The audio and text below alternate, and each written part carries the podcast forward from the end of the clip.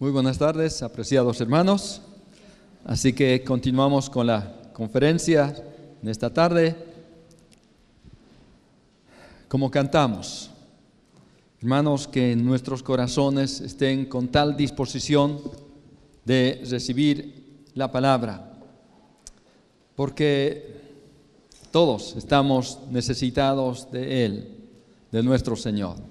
Y cuando reconocemos esta nuestra condición, siempre el Señor tiene algo que decirnos para fortalecer nuestra fe, para renovar nuestro entendimiento y para motivarnos también a hacer su voluntad. Hermanos, hemos considerado el día de ayer que Dios nos llama, nos desafía a un compromiso total, es decir, de todo nuestro ser. También vimos que Dios nos llama a un compromiso superior. Dios quiere lo mejor, lo mejor. Y además, Dios espera lo primero de nosotros. Este es un tremendo desafío. Cuando un creyente asume este compromiso, responde positivamente a Dios, sin duda, a demostrar señales, señales de esta realidad. Así que, ¿cuáles son las marcas de un creyente comprometido? Y es posible que, siendo que nuestra tendencia natural es observar a los demás, vamos a buscar la señal en los demás. Pero en esta tarde, hermanos, yo les invito, les ruego a poner su mirada en sí mismo. Llevamos las marcas de un hombre, de una mujer, de un cristiano comprometidos. En primer lugar, un creyente comprometido será aquel que vive asombrado por la grandeza de su salvación. Es decir, siempre va a estar asombrado, gozoso, agradecido de saber que ha sido el objeto del infinito amor de Dios para su salvación. Leemos en Romanos capítulo 11, verso 36, que el apóstol Pablo mostraba esta señal de un hombre comprometido. Dice, porque de Él y para Él y por Él y para Él son todas las cosas. A Él sea la gloria por los siglos. Amén. Sabemos que Pablo vivió encendido desde el principio hasta el final.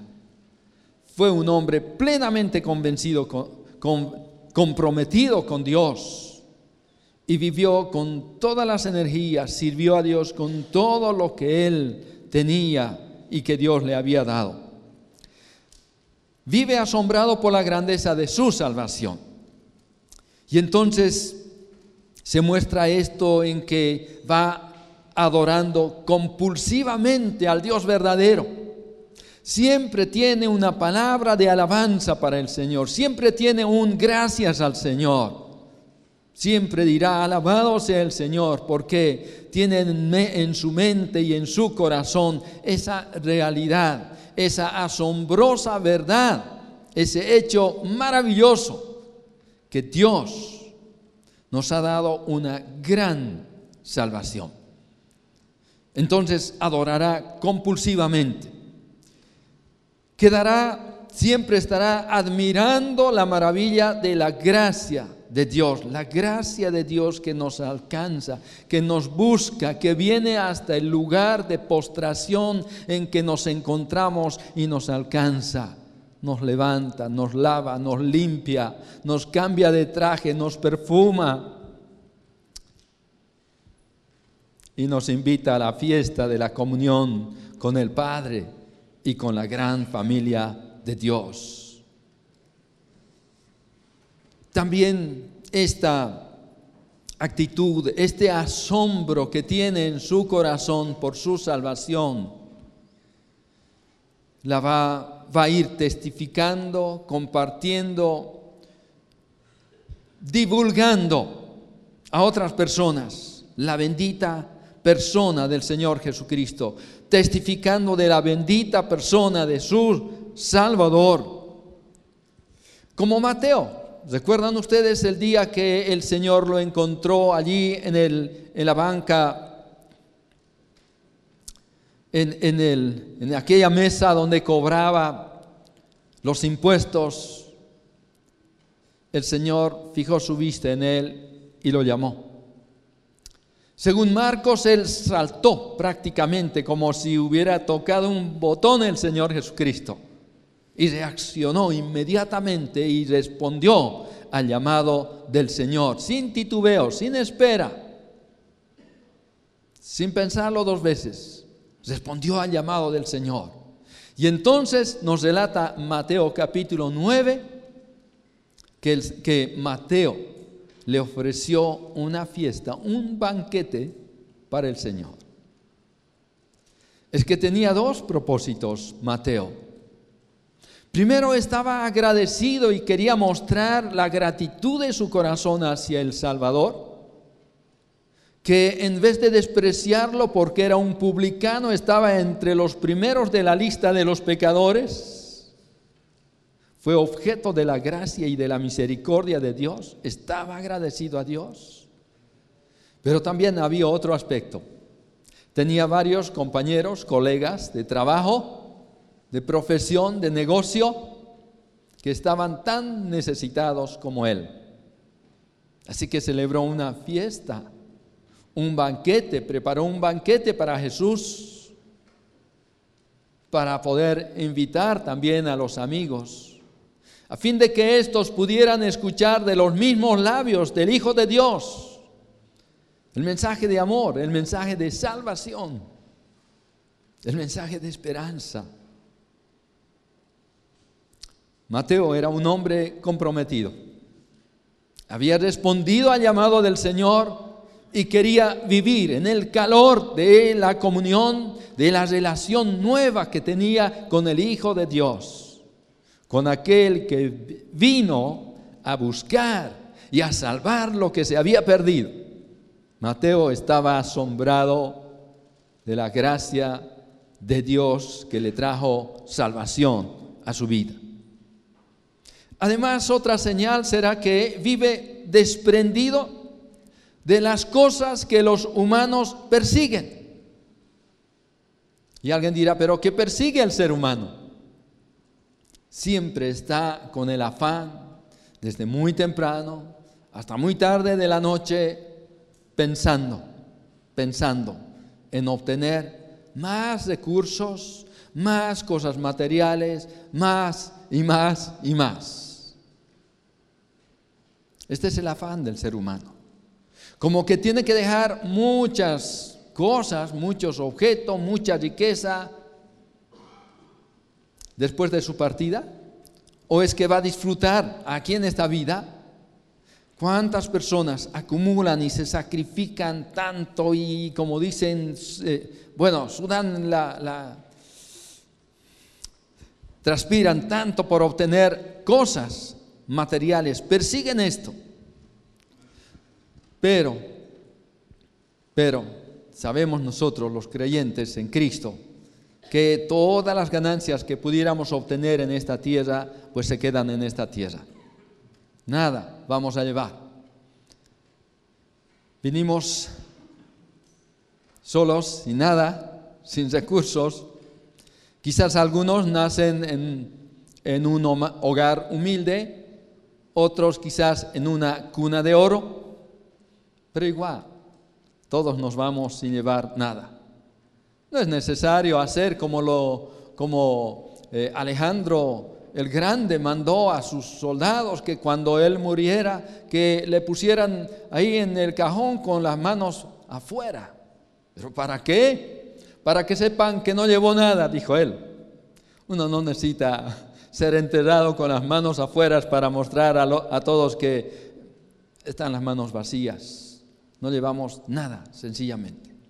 Entonces, este es el afán del ser humano, desesperado de obtener más y más cosas. Pero el creyente comprometido vive despreciando aquello que los humanos persiguen, porque tome muy, muy en serio lo que el apóstol Juan dice en su primera epístola, capítulo 2, versos 15 y 16. Primera de Juan 2, 15 y 16. No améis al mundo, ni las cosas que están en el mundo.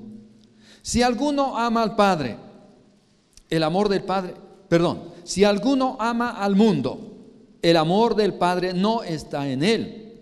Porque todo lo que hay en el mundo, los deseos de la carne y los deseos de los ojos y la vanagloria de la vida, no proviene del Padre, sino del mundo.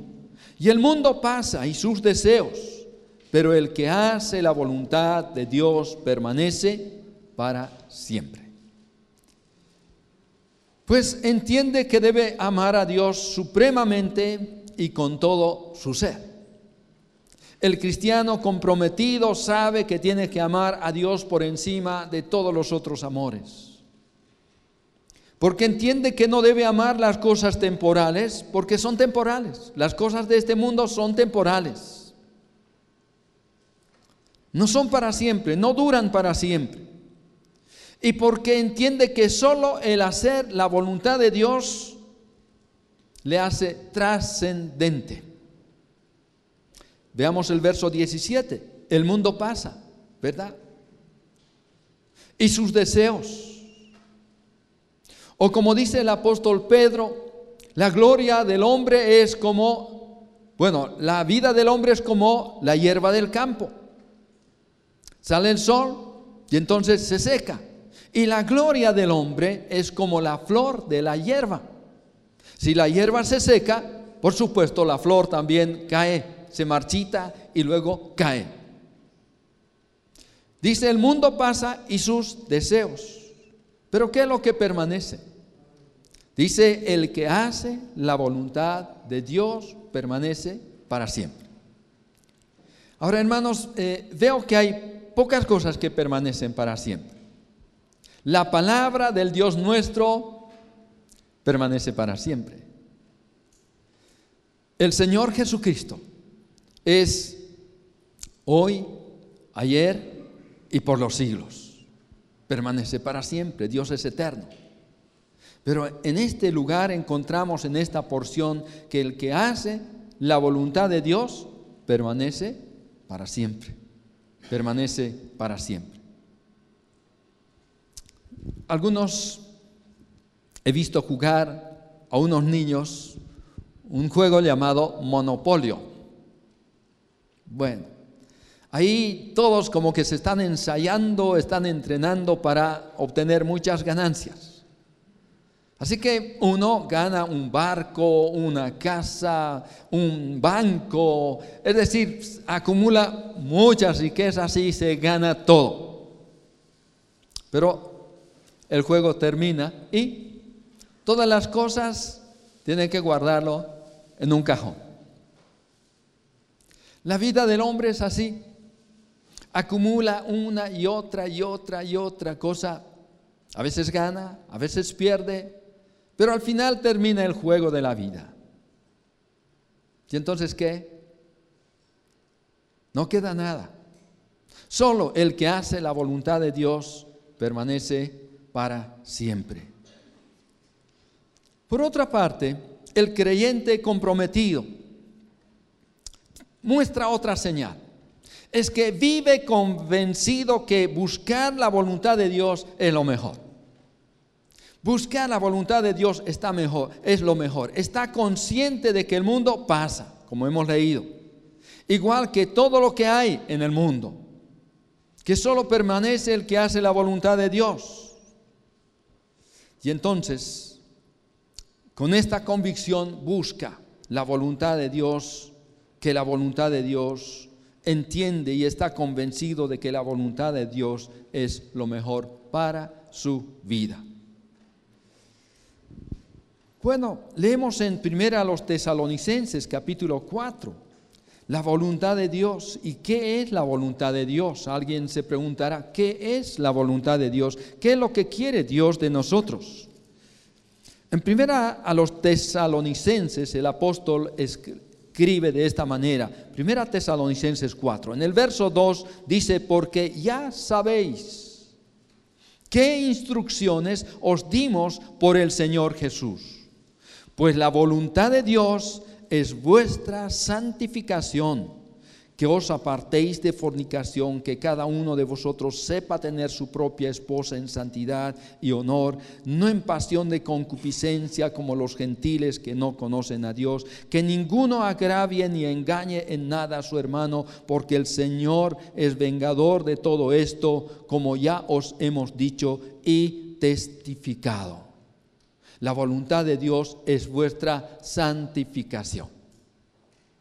Y conocemos los creyentes que la santificación tiene tres aspectos o etapas, ¿o no?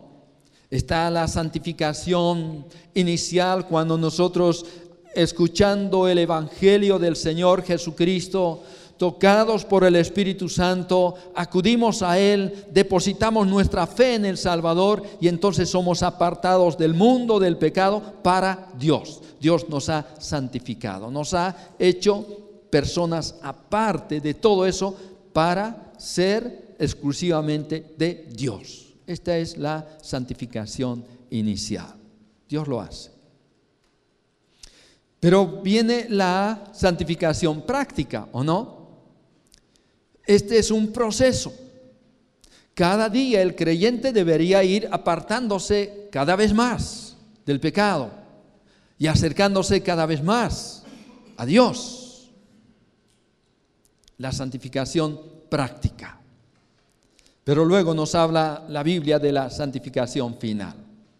Cuando por fin el pecado será echado lejos de nosotros y nuestro cuerpo tampoco tendrá esa reacción de responder hacia el pecado o al, a las incitaciones del pecado. Ya no. Y entonces habrá pasado a la historia esta etapa penosa que nosotros tenemos que eh, atravesar en el correr de la vida, donde a veces tropezamos, caemos y nos levantamos y queremos caminar más cerca del Señor. Es un proceso penoso, difícil, pero posible con la presencia, la ayuda, la fortaleza que el Espíritu Santo nos está capacitándonos para hacer, conocer y hacer la voluntad de Dios. La voluntad de Dios es nuestra santificación. Pero también, como el Señor Jesús lo dijo a sus discípulos, la voluntad es que nos amemos unos a otros. Un mandamiento nuevo os doy. Juan 13, 33, 34. 34 y 35 más bien. Un mandamiento nuevo os doy, que os améis unos a otros como yo os he amado, que también os améis unos a otros. En esto conocerán todos que sois mis discípulos, si tuviereis amor los unos con los otros. Hermanos, el amor entre nosotros, entre los creyentes, es el mejor identificador de que somos discípulos, de que somos seguidores de Cristo, de que en verdad estamos comprometidos con Él. Que amemos a nuestros hermanos, a pesar de todo, sin distinción de nada. Que amemos a nuestros hermanos, porque todos somos amados por Dios y que es servir a los creyentes motivados por el amor. Esta es la voluntad de Dios. Que podamos servir a nuestros hermanos como muestra, como una expresión de amor, en vez de una obligación, un deber que cumplir. Leamos lo que dice Pablo a los Gálatas. Gálatas capítulo 5, verso 13. Gálatas 5, 13.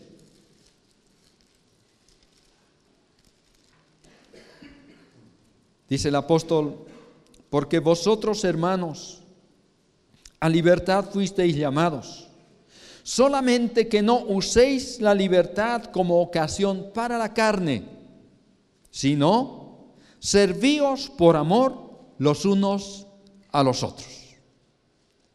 Hermanos, la motivación mayor para el servicio, el motor impulsor del servicio a nuestros hermanos como a nuestro Señor debe ser el amor. Este es el secreto y este es el poder para el verdadero servicio. Y esta es la voluntad de Dios, porque el creyente comprometido vive con esta convicción de buscar la voluntad de Dios, que buscar la voluntad de Dios realmente es lo mejor en esta vida. A una mujer enferma le hicieron esta pregunta, si quería morir o vivir, a lo cual la señora respondió lo que Dios quiera. Entonces, otra pregunta, uno le, le preguntan lo siguiente, si Dios lo dejara a su voluntad, el decidir, ¿qué escogería? La señora responde y dice, si Dios me dejara escoger, yo lo, volver, lo volvería a dejar a Él decidir. O sea, de todos modos, que el Señor decida, que el Señor elija. ¿Qué está diciendo esta señora? Que se haga la voluntad de Dios en mi vida. Hermanos, ¿no les parece que esto es como un eco de aquellas palabras de nuestro Salvador cuando en Getsemaní dijo, Padre, si, si quieres, pasa de mí esta copa. Pero no se haga mi voluntad, sino la tuya. Yo no voy a elegir, sino tú.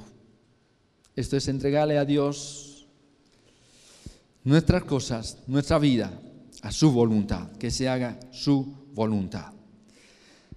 Así que hermanos, el creyente comprometido vive asombrado de la grandeza de su salvación. ¿Saben ustedes que cualquier cosa que, que tenemos en las manos pierde su novedad. Si alguien estrena un reloj, bueno, los primeros días mira su reloj, no solo por mirar la hora, sino por ver el reloj. O quizás un traje o una corbata, o quizás la dama un anillo, o quién sabe alguna otra prenda o algún otro asunto. Pero a medida que pasan los días, parece que pierde su novedad, su brillo, su encanto, ¿o no? ¿Cuántos de nosotros hemos perdido nuestro aprecio, nuestra estima, nuestra alegría, nuestra felicidad de ser objeto del amor de Dios? Y ya no nos asombramos de la salvación que el Señor nos ha dado.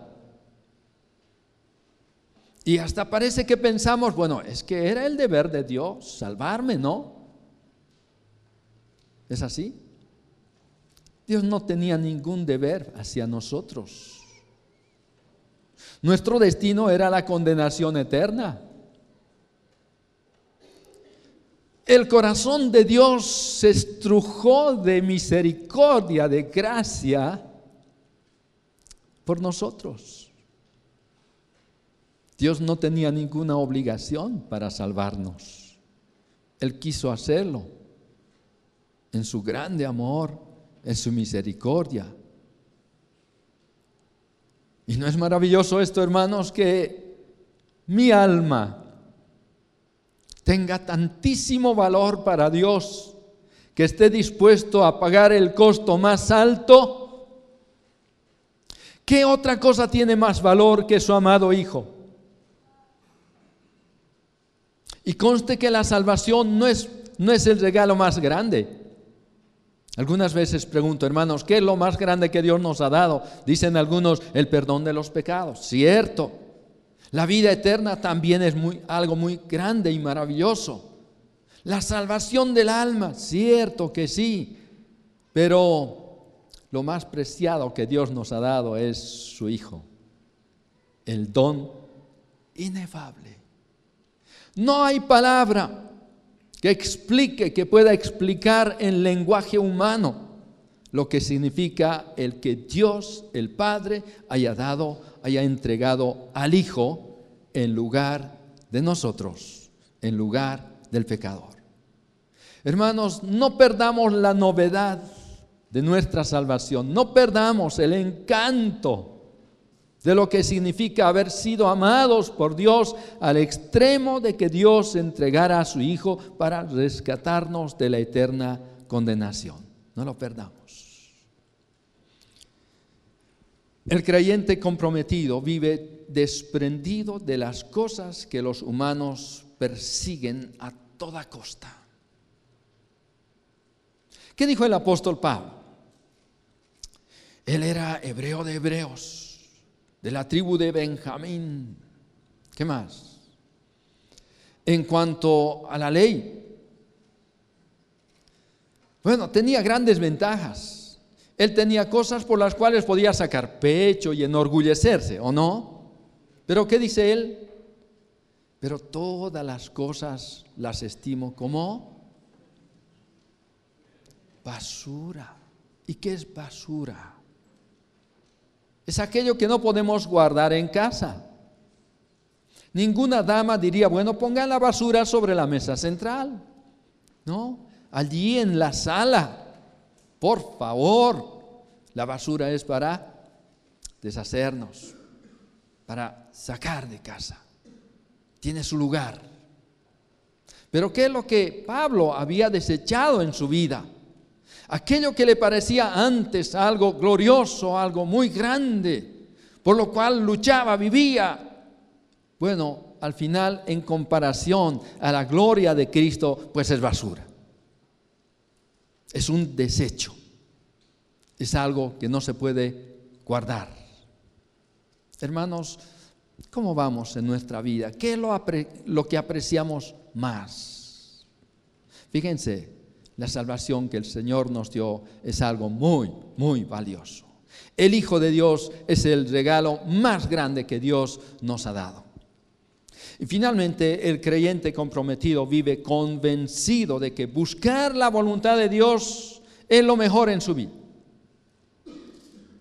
Amado hermano, hermana, ¿cuánto aprecia usted su salvación?